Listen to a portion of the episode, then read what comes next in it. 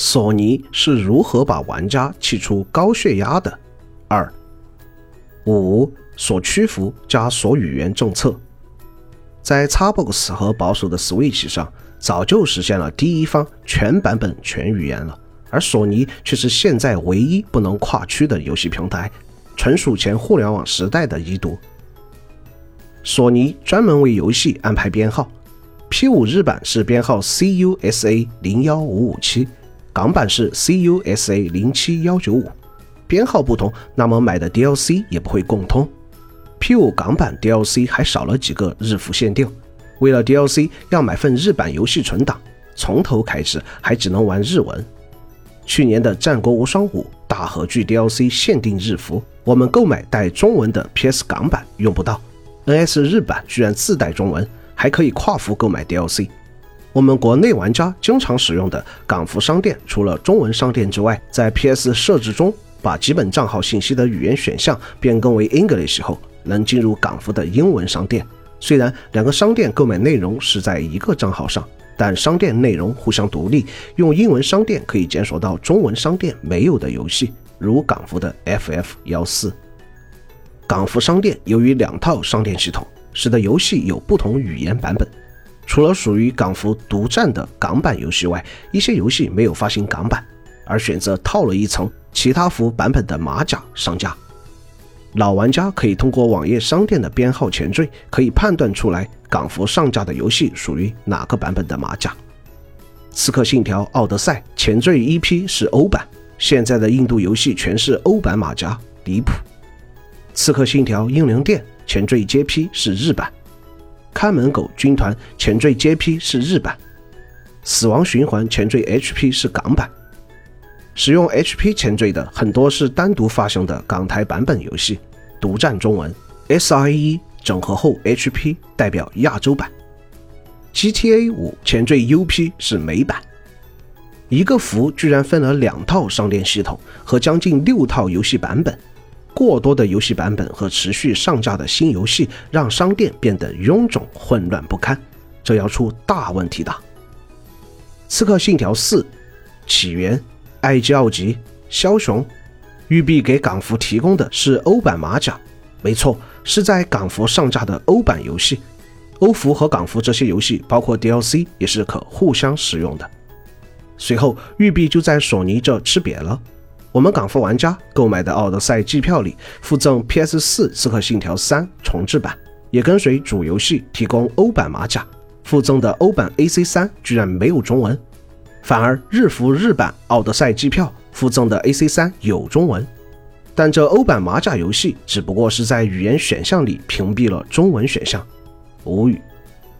这件事情在玩家脸书声讨育碧两星期后才得到解决。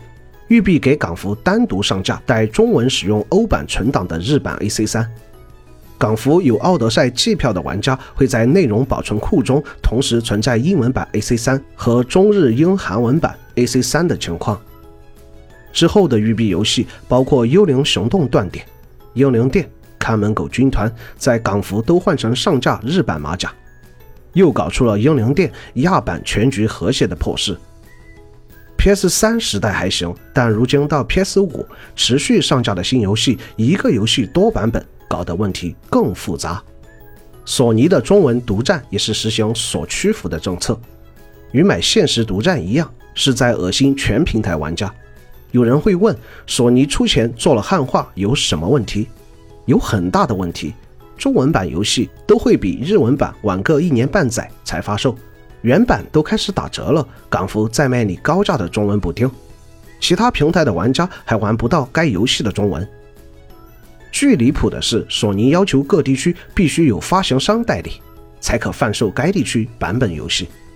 我们能见到的用索尼中文文化中心汉化的游戏，在二一年之前由 SIE 香港负责发行，该版独占中文。作为国内的主机玩家，有一些不可抗力的原因，我们拿到手的新游戏大多是日版、港版、海淘的美版之类的水货。购买出港版之外的版本，虽然不附带中文，就因为一个中文补丁游戏，价格水涨船高。这样过时的区域售卖政策，连任天堂都摒弃，索尼反而积极维护它。拿《生化危机八》来说，美服充值点卡购买游戏要比港服购买便宜得多。《生化八》美服普通版和豪华版预购都是写的简繁中文，其实并没有。发售后过了一周才改掉注释。有人会说，因各国家审查机制会分不同版本。现在这问题很难吗？隔壁微软是切换服务器后自动更新游戏适配该服版本，然而索尼是锁服的。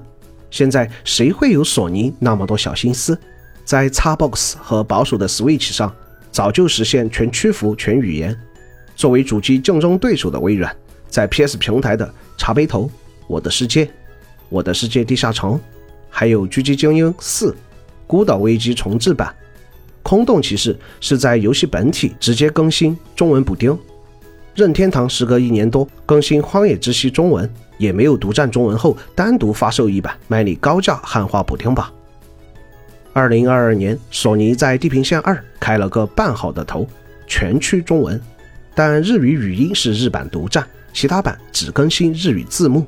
随后几个月又倒退了，《GT 赛车七》只有港版含带中文，美版只有英文，甚至不支持西班牙文、法文等美国多数使用的语言。现在来看，多语言版本不存在技术上的问题，就是运营层面的问题。每个服不是独立运营，而是全部交给索尼，那就不存在前是跑左边兜还是右边兜的问题了，纯粹是懒。我是被上世纪索尼独有的游戏吸引，更喜欢打奖杯，才选择索尼。现在一波一波神奇操作，像被 NTR 似的。现在索尼的傲慢和怠惰是上世代。胜利的自信和玩家惯的，在某些贴吧和论坛说半点不好，则群起攻之，说爱玩玩不玩滚。这样圈地之风攻击玩家，而不是批评政策，正是资本家才乐意看到的。这样纵容对索尼真有好处吗？